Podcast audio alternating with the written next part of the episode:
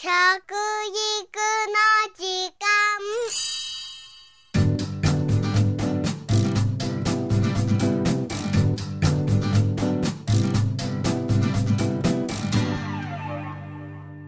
服部幸男です。食育の時間ポッドキャスト。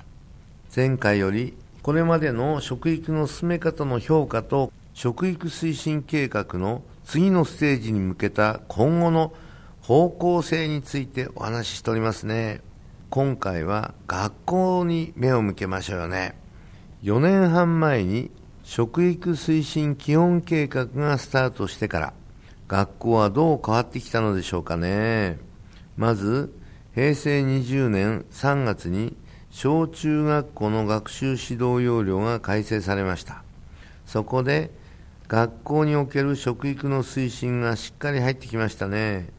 これによって総合的な学習の時間や関連する教科で食に関する指導が行われるようになりました。また平成21年4月からは改正された新しい学校給食法によって、えー、学校給食が食育の場であることそして栄養教諭が食育の実践的な指導を行うことも明確に位置づけられました、まあ、そういう意味ではですね現在進行しているのは、まあ、幼稚園の中でね、えー、食育の学習指導要領動いてます。そして来年の4月、ねえー、いよいよですね小学校の中にきちっと学習指導要領に入りますね。そして中学の方は2年後からですね。そして3年後からは高等学校の学習指導要領に入ることが決定しております、まあ、先ほどちょっとお話したのは今こういう形で平成20年3月に決定はしたんですねですけどもうん前倒しして今もやろうかっていうところもありましたし、えー、正式に動き出すのは来年の4月からが小学校がスタートになるわけです。はい、さて、えー、その中で活躍する人っていうのがいるわけですね。それは誰かっていうと栄養教諭さんですね。まあ、栄養の先生方っていうのはですね、うん平成17年からそれまでの学校栄養職員が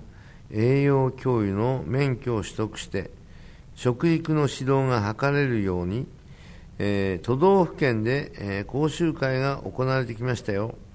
平成21年4月現在小中学校の栄養教諭は2648名になりました。大学では62名すべての都道府県に栄養教諭が配属されております。ただね県とか都道府県によってみんな違うんですよね。やっぱり、ね、九州はね比較的多いんです。ですけどうん東京はねちょっと残念だな。少ないんですよね。うんまあ、予算の問題とかがあるもんですから、えー、早急にはできないんです。まあ、実際には1万2000名からできたら1万8000名の栄養教諭が欲しいとされています。今のところですね2648名なんですね。ですから僕はですねお料理学校の先生方に食育インストラクターを取ってもらってるんですけども結局そういうインストラクターを持った方が小学校とか中学校の給食の時間にですね、えー、その在り方みたいなうん食育のね存在っていうのがねなぜねえ必要なのかということをね歌ってくださって、まあ、特別講師としてねそういう方々のを生かしてもらえるとありがたいなというふうに思っております。そして学校給食についてちょっとお話しましょうね。最近は、うん、バイキング給食とかねお弁当給食。そして1年生から6年まで一緒にそのグループになって食べる給食とかですね。地域のご年配の方と交流しながら給食を食べるなど給食の場にもいろいろ取り組みがされていますね。お月見などの行事食の給食そして郷土料理の給食もあります。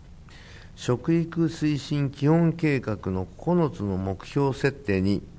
学校給食における地場産物の使用の割合というのがありましてそれを30以上にしたいというのが目標でありました。その使用率は食育がスタートする前はですね21.6%ほど、まあ、地場の産物を使っていたんです。そして平成20年度はですね23.6%当たり前ですが都市部でこれが進まないんですよね。自分たちの地域で食材が自給できないからなんですね。さらに米飯給食について、えー、現在までですね米飯給食というのは、えー、だいぶ米飯を入れる学校が増えてまいりました、えー、1週間にね5回給食が出るわけですね。そのうちの4点今1倍ぐらいまでなりましたかね。一時は3.9倍だったんですね。3.9ぐらいの率だったんですけどだんだんそれが増えてきて特にですねお米をあの生産している地域ここはですね率が非常に高いです。もう 5, 5回ともねお米っていうそういう学校も出てきてるんですね、まあ、今後お米をまた利用した米粉なんかがありますからこれを使ってパンも作れるということですから最終的には日本のお米を使ってですね、えー、そういう取り組みがどんどん増えていけば、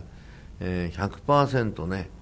国産の材料地域の材料を使ったそういうものが数字の上でもね非常に高くなっていくんじゃないかなというふうに期待しております。はい。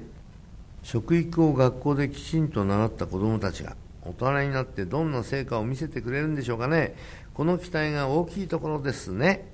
食育の時間服部幸男でした。